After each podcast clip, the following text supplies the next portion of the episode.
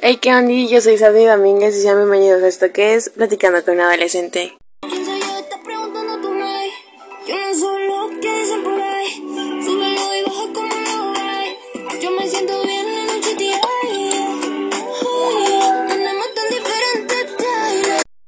Bueno, eh, en el episodio de hoy vamos a hablar acerca de las redes sociales, eh, cómo nos han beneficiado y cuáles son las desventajas que podemos tener.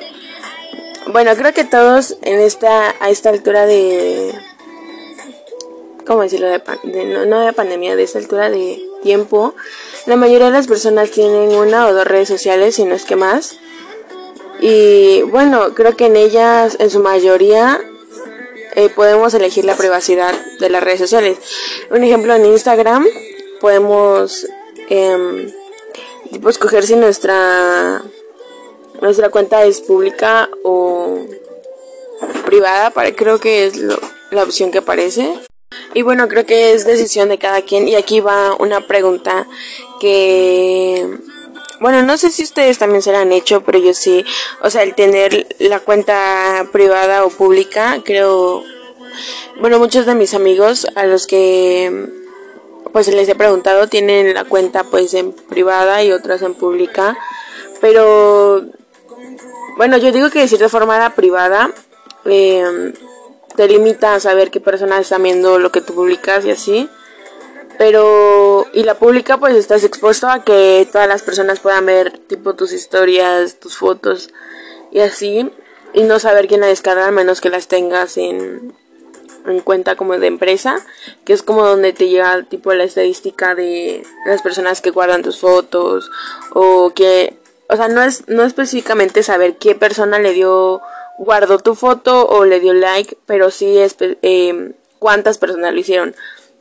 Entonces creo que esa es una, no controversia, sino una parte en la que pues te pones como a, no reflexionar, sino que te entra cierta duda de saber en cómo la tienes. O sea, yo ahorita mi cuenta de Instagram creo que está en pública, pero bueno, ya creo que es más decisión personal el tener una cuenta de red social en pública o en privada. Y bueno, no solo existe Instagram, hay varias...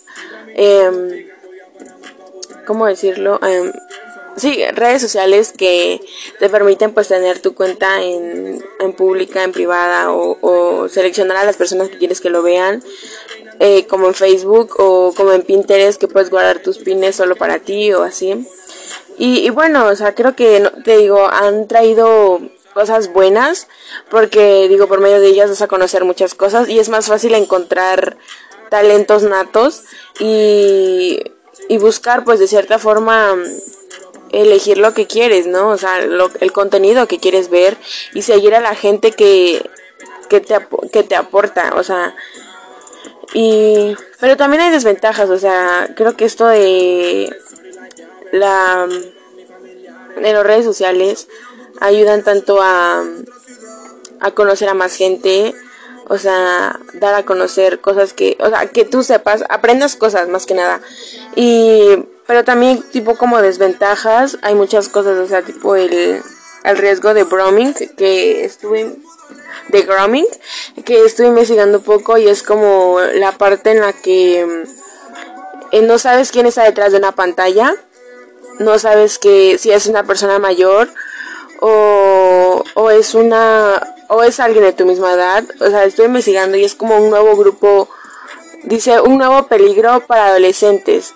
Y digo, se ha dado mucho esto y parecerá cliché en, en, un programa de televisión que en donde pues se roban tipo a niños por lo mismo jóvenes, ¿no? Y esta ha sido la, la preocupación de varios padres y creo que ha sido pues como esta parte de preocupación a los padres porque digo tú no sabes qué persona está detrás de una pantalla y lo decía en mi episodio pasado es muy fácil tirar hater desde una pantalla porque no es específicamente tienes que dar como tus datos y, es muy fácil hacerlo. Entonces las redes sociales es igual. Es muy fácil eh, platicar con una persona que tú no sabes si es de tu misma edad, si es verdad lo que te está contando de que vive en tu ciudad o cosas así. O sea, es muy fácil mentir, pero y engañar a las personas. Entonces creo que de esta parte pues es como un, un peligro, ¿no? Para nosotros. Pero también, o sea, cabe recalcar, creo que también hay, hay tipos de, así como hay tipos de bullying y de violencia, hay también, pues específicamente uno que es sobre las redes sociales, que es el ciberbullying. Y creo que, o sea, les digo, sonará cliché en una, en una, es que no, no es una, no, es un programa de televisión que pasa aquí en México que se llama La Rosa de, de Guadalupe. Donde precisamente es eso, ¿no? El otro día estaba yo viendo un video de una persona reaccionando a, a la Rosa de Guadalupe, donde dice, o sea, se le hace como muy graciosa la parte esta en la que exageran tanto las cosas, como en el de un episodio en donde una niña se pone a gritar porque le quitaron el teléfono y, y parecerá eh, chiste, ¿no? Pero es algo que pasa, o sea, digo, yo lo he visto con aquí familiares aquí en mi casa, o sea, niños de 2, 3 años con el teléfono sabiéndolo manejar mejor que yo, o sea, es como, como así, ¿no? O sea, te quedas impactada la forma en la que ya el teléfono es parte del día a día, o sea, el ver a una persona con el teléfono pues ya es normal, se podrá decir, porque de cierta forma se ocupa, ¿no? Pero, o sea, un niño es como muy extraño verlo. Bueno, no extraño, sino muy... es que no sé cómo explicarlo. O sea, el que tenga un teléfono a cierta edad, o sea... Y es como que ahí entra la, dichosa frase que dice, yo a tu edad, ¿sabes? O sea, porque yo me acuerdo que, ay, yo me acuerdo que cuando estaba chiquita tenía esos teléfonos chiquitos de, de esos de juguete, que sale una canción de Barbie. A ver, eh, y, y, era como algo muy, muy genial para mí, ¿no? O sea, era como que, uy, pero sí, o sea, todo ha ido evolucionando con el paso del tiempo y creo que está bien, es parte de, y, y bueno, o sea, digo, desgraciadamente también esta parte de ir evolucionando es esta parte del pues sí del ciberbullying en el que se empeñan en hacer sentir mal a una persona eh, por medio de una pantalla. Y, y, es muy fácil para ti porque no no saben quién eres. O para cierta persona que lo ejerza no saben quién e, quiénes son. Entonces es muy fácil hacerlo y pasó pues esto no con la pandemia creo que se incrementó más el tener expectativas altas de ciertas cosas. Y digo me pasó a mí o sea creo que compararnos con ciertas personas también es como una desventaja porque o sea siempre vemos estándares de belleza muy altos, pero la realidad es que a veces es, o sea, creo que la belleza es efímera, es pasajera, y, y que de cierta forma cuando crezcamos se va a ir, pues, este, ¿cómo decirlo? Se va a ir, mmm, no quitando porque desgastando, se podría decir, o sea, el tener que el ver a una persona y, y verlo tipo en una pantalla, después verlo en, en la vida real y puede que sea muy diferente, pero digo, o sea, somos humanos y no es como que tengamos el filtro pegado en la cara y creo que los filtros fueron hechos para eso, ¿no? O sea, para usarse. No importa si cambias o no.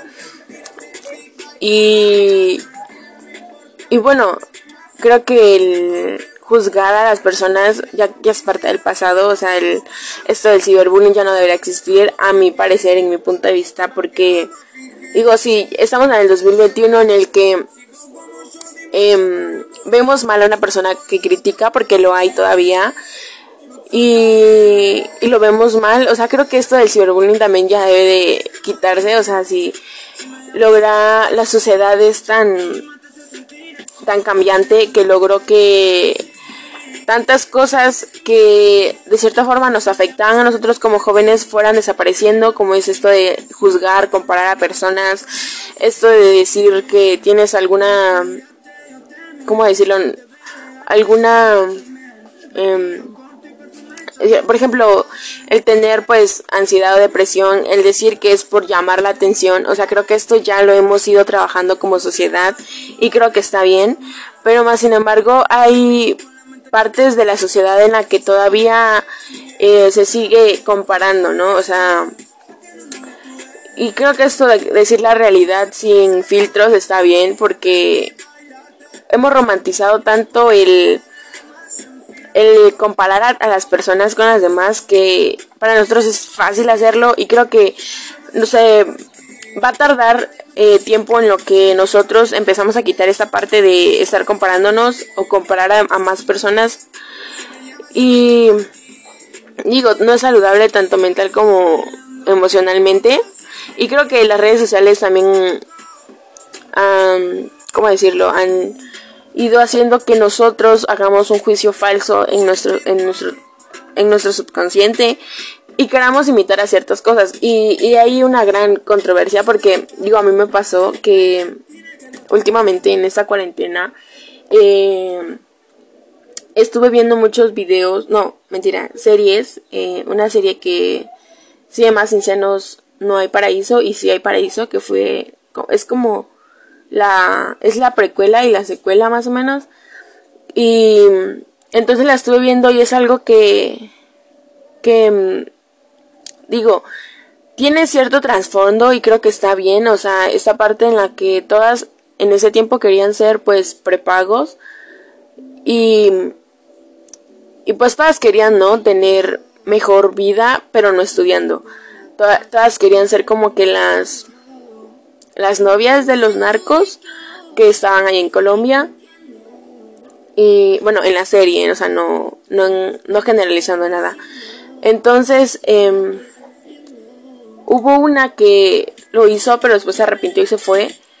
Y creo que es esta parte en la que todos caemos en la sociedad, todos caemos, perdón, en esto que es como un juicio, les digo, un juicio interno porque Em, la protagonista de esa serie veía que sus amigas pues nacieron nacieron con más eh, cómo decirlo con más pechos que ella entonces ella al no tener nada sus amigas eran como muy hipócritas porque con ella estando ella decían como no que sí que tú tranquila y que te van a querer así que no sé qué pero cuando se iba la siempre la criticaban no por eso hasta que pues ella se operó, entonces le empezaron a tener envidia y cosas así, o sea, el típico cliché. Pero les digo, yo en esa cuarentena estoy viendo cosas así y sin querer se me pegó ese acento, o sea, el acento colombiano. Soy muy de ver cosas y que se me peguen los acentos, o sea. Y mi papá me lo ha dicho, no tiene su identidad propia. Estoy escuchando un podcast que se llama em, Adolescentes Anónimas, creo que se llama. Es de tres chicas eh, argentinas y donde hablan acerca pues de esto de la identidad, ¿no? Entonces invitaban a una psicóloga y ella decía que es normal, o sea, querer identificarnos con ciertas cosas, o sea, porque es normal, o sea, es parte de nosotros y, y les digo, soy muy de que se me pegan los acentos y hubo un tiempo donde yo veía solo puros videos de youtubers que eran como de de Sonora, de Tijuana y cosas así. Entonces los acentos se me pegaban y se me pegaban y empezaba yo a hablar como ellos. Y, mi papá me decía como de ya habla bien o, les caía mal yo aquí en mi casa para andar hablando así. Pero digan, no es mi culpa. y, y nada, o sea, em, se me fueron pegando acentos. Ahorita yo te... Eh, Ahorita pues estuve viendo también una serie de Europa, de España específicamente, y se me pegan los acentos, o sea, es que yo, yo no sé cómo. Y, y pues nada, o sea, todos dicen que eh, les vuelvo a esta parte de, la identidad. O sea, me decía mi papá era como que yo no tenía mi estilo propio. Y creo que ese es mi estilo, o sea, el, el que se me peguen ciertos acentos, pero adoptarlo a mi vida diaria, o sea, Mm, cambiar ciertas palabras por otras. Creo que esa es mi identidad, o sea, el, el hablar diferente a los demás. Pero, o sea, no es como que se me quede y que siempre hable así, ¿sabes? O sea, es como momentos que hablo así con ciertos acentos o ciertas palabras, pero más allá no pasa, o sea, Y creo que está bien, o sea, creo que las redes sociales nos ayudan tanto en esto. Hay tantos temas que yo estaba bloqueada, o sea, yo no sabía qué tema iba a hablar.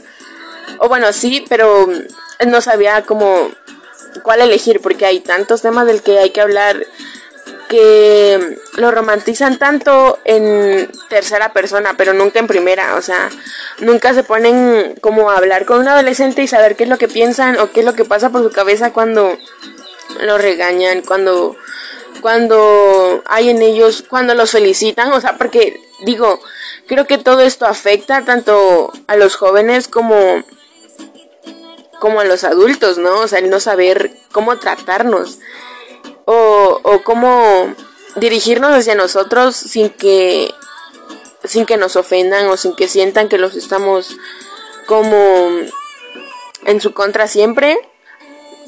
Y, y digo, es esa parte de en las redes sociales cuando entran aquí en las redes sociales cuando nos empiezan a preguntar qué hemos hecho en las redes sociales, para qué sirven. Y les digo, vuelvo a esta parte en la que hay preocupación en los padres por quiénes, con quiénes estamos hablando. Y digo, vuelvo a lo que yo decía la, el episodio pasado acerca del chico que de Venezuela, cuando me decía mi papá, mi mamá, tú no sabes si él te va a secuestrar, tú no sabes si él te va a robar, tú no sabes qué es lo que va a hacer él. Pero a mí me constaba que él estaba en Venezuela, entonces, ¿cómo le explicas a tu papá que a ti te consta? ¿No? Entonces, digo, esta parte de las redes sociales también se han dado tantas cosas, o sea, en las redes sociales, digo, yo también fui parte de acoso en, en, Facebook hace unos meses, como fue como por estas fechas, creo, del año pasado, junio, julio, creo más o menos del año pasado, y fue muy random, o sea, no sabes cómo reaccionar. Así un día random llegó, me llegó un mensaje de un ex compañero de primaria, o sea, pueden creerse de primaria.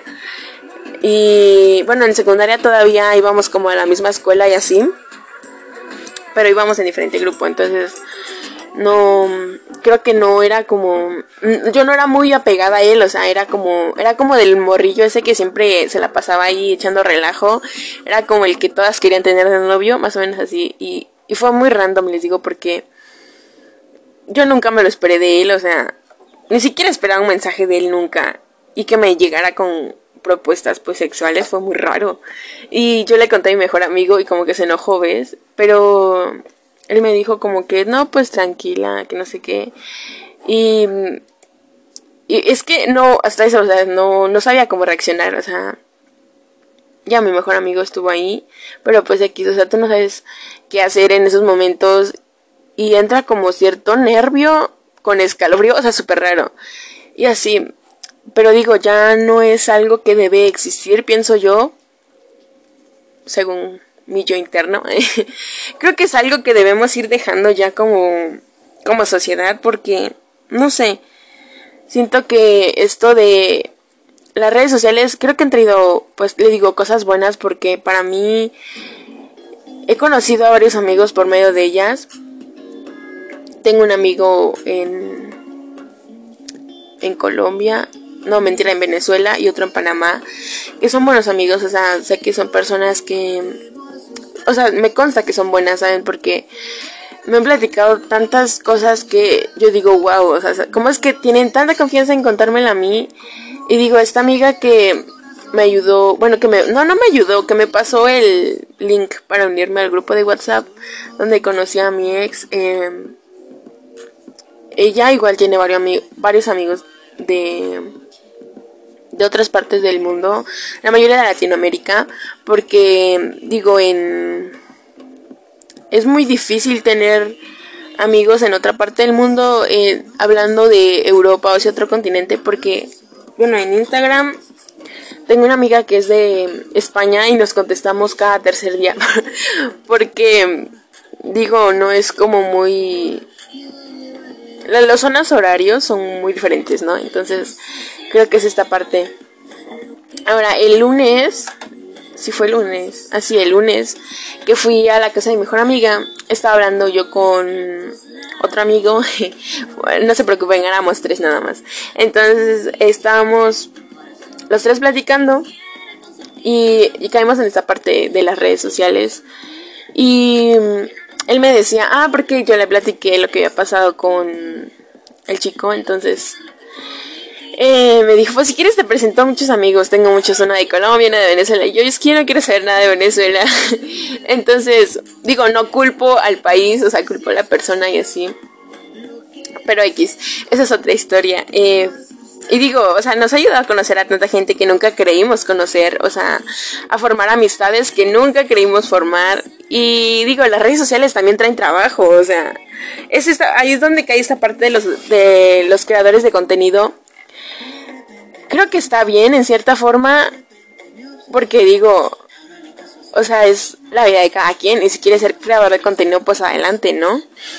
Porque digo, o sea, anteriormente era como muy raro ver a alguien, o sea, no, no raro, sino que la gente lo veía mal, el tener, el trabajar en YouTube o el trabajar creando contenido en diferente plataforma, era como muy raro para las personas, o sea, creo que hoy en día lo hemos normalizado tanto que ya no es, ya no es tan, ya no lo vemos tan mal el que, el que cuando te digan, pues, trabajo en Instagram o algo así, ¿no? O sea, creo que está bien porque, digo, cada, cada persona tiene ingresos como a ellos acomoden.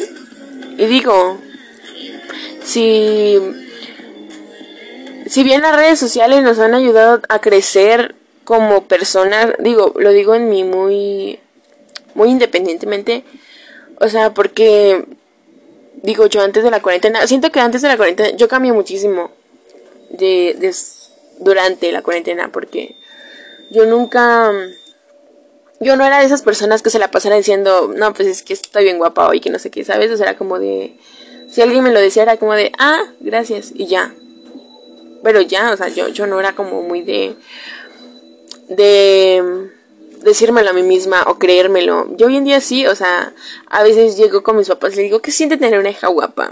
Y se me quedan viendo y se empiezan a reír. Y, y ya, o sea, creo que ya no me afecta tanto como antes el ver...